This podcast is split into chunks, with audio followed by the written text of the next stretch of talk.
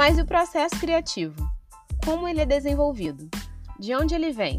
E a criatividade? Será que a neuropsia explica? O psicólogo Graham Wallace definiu quatro etapas envolvidas no processo criativo.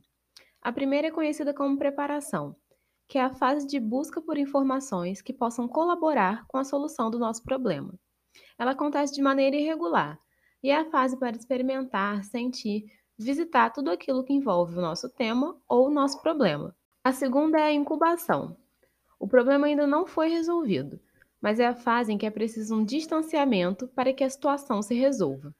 E é aqui que começa a varredura nos arquivos de memória e a conexão entre eles. Todas as experiências que adquirimos ao longo da vida contribuem nessa fase. Sabe quando a gente tem aquela crise, o bloqueio no processo criativo? Então, aí a gente precisa se afastar para então, pelas conexões da nossa memória, buscar né, o que a gente aprendeu ao longo da vida para poder contribuir no processo criativo. E em seguida, nós temos a fase conhecida como iluminação ou revelação.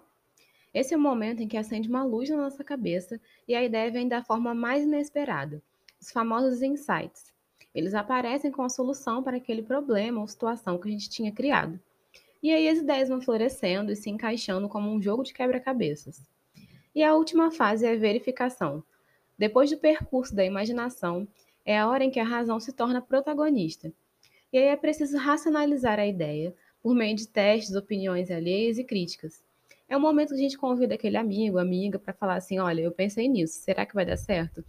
Porque a gente vai estar observando a opinião de uma outra pessoa que não esteve envolvida no processo criativo. É o momento também de validar a sua ideia e prepará-la para aplicação prática e efetiva. Dessa forma, com o feedback de outras pessoas que não participaram de todo o processo, você pode ver quais são os pontos fortes e quais são os pontos que precisam melhorar no seu projeto e aí então fazer as mudanças necessárias para que ele funcione de forma efetiva.